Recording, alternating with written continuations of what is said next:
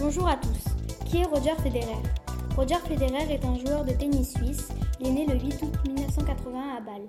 Joueur professionnel depuis 1998, il détient le record de 310 semaines passées à la première place du classement mondial de tennis ATP World Tour.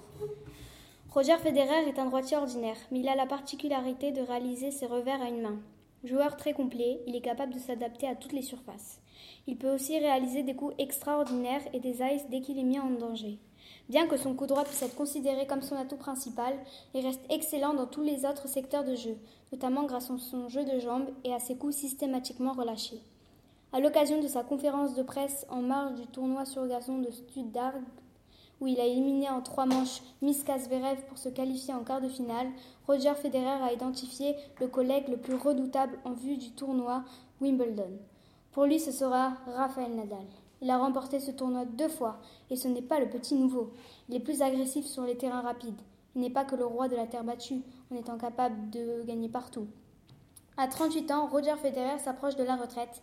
Le Suisse vainqueur de 20 titres du Grand Chelem est beaucoup considéré comme le plus grand champion de ce sport. Actuellement numéro 3 mondial, Federer jouera au moins une saison de plus puisqu'elle a annoncé avoir établi son programme pour 2020. J'ai déjà établi mon calendrier jusqu'à Wimbledon et j'ai notamment pris une décision concernant la terre battue. Pour les Jeux de Tokyo, je ne sais pas encore, mais je ferai rapidement un choix. Je suis à quelques matchs de la fin. Bien sûr, Roger Federer n'est pas le meilleur, il est classé troisième mondial, ce qui est déjà extrêmement bien. Le premier mondial en ce moment est Novak Djokovic depuis 272 semaines. Et nous avons aussi Rafael Nadal, deuxième mondial, connu pour son record de 12 tournois gagnés à Roland Garros. Bien sûr, si vous avez d'autres idées, n'hésitez pas à nous les communiquer. Je vous remercie de votre écoute. À très bientôt.